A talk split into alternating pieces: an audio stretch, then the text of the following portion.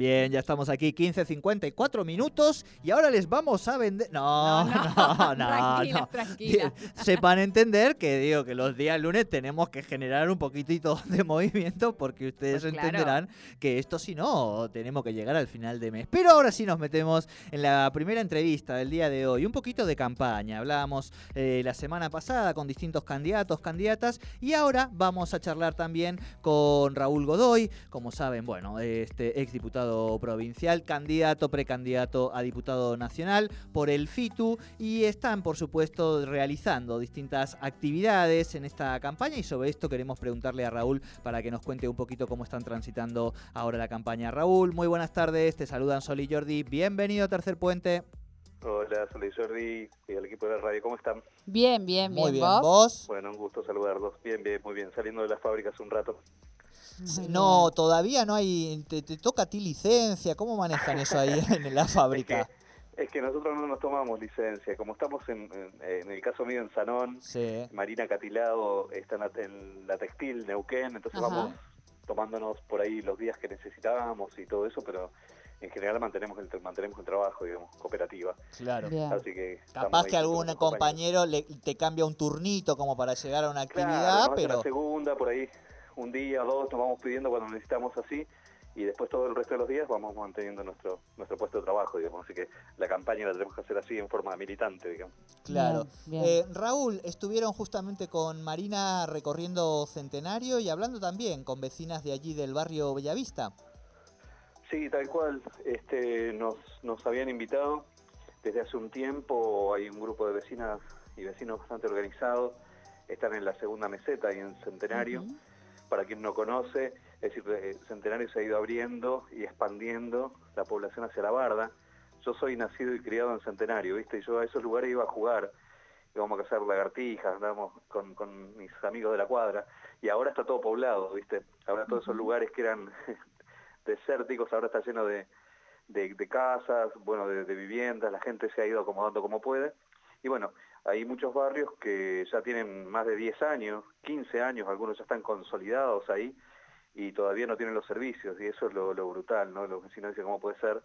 Estamos en la provincia de Vaca Muerta, estamos arriba del gas, arriba del petróleo y acá nosotros no tenemos, tenemos que andar mendigando una, una garrafa o que nos traigan el agua potable este, después de 10 años de, de residencia, digamos, ahí. Entonces es un verdaderamente un, digamos, hay un contraste enorme entre los números y lo que se, siempre se habla de la provincia y la realidad. No hay un contraste enorme entre esto.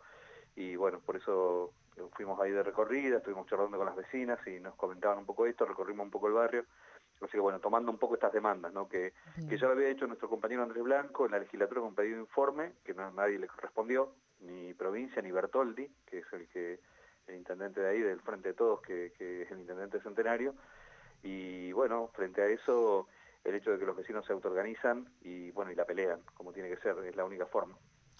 Claro, porque digo, esto también tiene que ver con visibilizar, entiendo Raúl, eh, como parte de la campaña, esta situación de, de desigualdad que viven estas vecinas que no pueden este, acceder en este caso a los servicios para los barrios de- de allí, ¿no?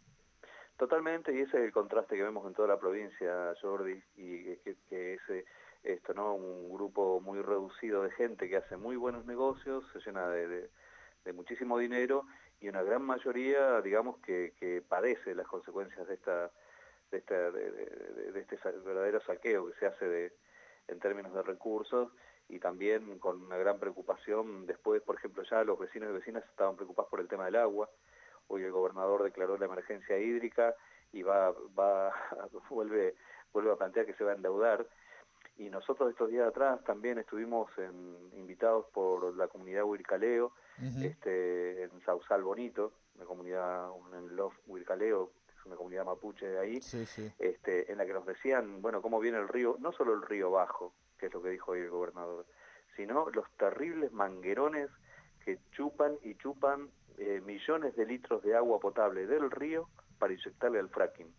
Esto es brutal. En los próximos días seguramente sale un informe, pero estuvimos ahí en el, en el lugar, nos mostraron, nos mostraron, incluso están llevando palas eh, mecánicas para eh, hacer pozones en el lecho del río para poder chupar con más fuerza los millones de, de litros que sacan por día para, para el fracking. Es, terrible eso también, porque después a los vecinos le dicen, mira, tener la canilla abierta, cerrada, no riegue las plantas una o dos veces. Es decir, toda una serie de cosas que no estarían mal dichas en general, pero cuando uno ve el contraste de esto, que lo que se le dice a la gente acá en la ciudad y lo que, y lo que ve en el territorio, donde están haciendo un verdadero desastre ecológico, la verdad que es muy, muy, muy chocante. Em, Raúl, ¿cómo, ¿cómo ven de aquí eh, de cara al 12 de septiembre? ¿Cómo piensan continuar? ¿Cuáles son, eh, bueno, además de estos que estás mencionando, algunos de los principales desafíos que creen que van a tener eh, hacia ese 12 de septiembre y a la posibilidad de eh, ser esta alternativa, que es lo que es la tercera fuerza que siempre plantean y poder llegar a, a ocupar eh, una banca allí en diputados? Sí, es muy importante. Tenemos una campaña por delante en el marco de una crisis sanitaria, social, económica, gente muy angustiada después de todo lo que se vivió en la pandemia. Muchos perdimos familiares, amigos, compañeros, compañeras. La primera línea tuvo que sostenerse con un esfuerzo enorme y después para pelear un salario tu- tuvieron que hacer una- una lucha enorme.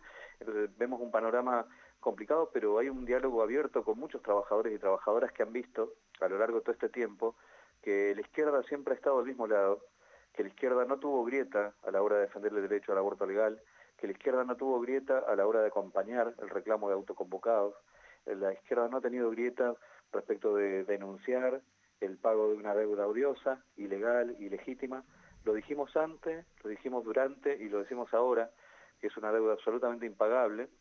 Y bueno, eh, y en eso muchos, mucha gente nos reconoce la coherencia de haberlo planteado, haberlo peleado y desde este punto de vista también eh, valoramos mucho haber mantenido y sostenido esta unidad, esta unidad de- del frente de izquierda que ah, eh, con matices, que a lo largo de todos estos años nos hemos mantenido en un solo lugar, digamos, peleando y hemos logrado a través de nuestras bancas visibilizar lo que muchas veces era silenciado, digamos, en, el terreno parlamentario, etcétera. Entonces vale esta unidad, vale este reconocimiento de parte de la gente, incluso manteniendo este sistema, ¿no? De rotación, de rotación permanente. Yo de hecho terminé mi mandato en la legislatura y volví a trabajar a la fábrica, volví a hacer turnos con mis compañeros. Ahora está saliendo a la palestra también Marina Catilao, que es una compañera, una obrera textil, una luchadora eh, que, que ha peleado por su puesto de trabajo y acá en la región muy conocida y para nosotros es un orgullo hoy se integra a las listas. Estamos con los compañeros del Partido Obrero, Izquierda Socialista, decir, más del PTS, eh, dando esta pelea y también, bueno, en las pasos van a estar los compañeros del MST, pero finalmente va a ser un, solo bloque frente a la, luego de las pasos, ¿no? Esa, es- la pelea que tenemos, pero nos parece muy importante esta fuerza que decimos, plantarnos como una tercera fuerza, no solamente en lo electoral, que vale y es importante pelearlo, sino cotidianamente, ¿no? esa unidad que logramos este, abajo para, para luchar, bueno, que tenga una expresión electoral ahora, ese es el principal desafío que tenemos. Bien, bien. Bueno, muchísimas gracias, como siempre, por esta comunicación. Perdón, con Muchísimas Tercer gracias a Puente. ustedes, les mando un abrazo grande y bueno, y a disposición como siempre, un abrazo grande. Muchas gracias, Muchas Raúl, gracias. igualmente. Hablábamos entonces con Raúl Godoy contándonos este, cómo están transitando la campaña desde el FIT Unidad de cara a estas elecciones el próximo 12 de 14. ¿Es septiembre. 12 el día del aniversario? ¿Es? Porque yo lo confundo con el día del aniversario. Entonces digo, a ver si soy yo todavía o no. yo, a ver, espere, espere, porque ahora me hizo entrar en Ahora dudas. dice- 12 de perdón, septiembre. 12, sí, sí. domingo, 12 de septiembre. 12 de septiembre. Las elecciones paso aquí en Neuquén y en todo el territorio argentino.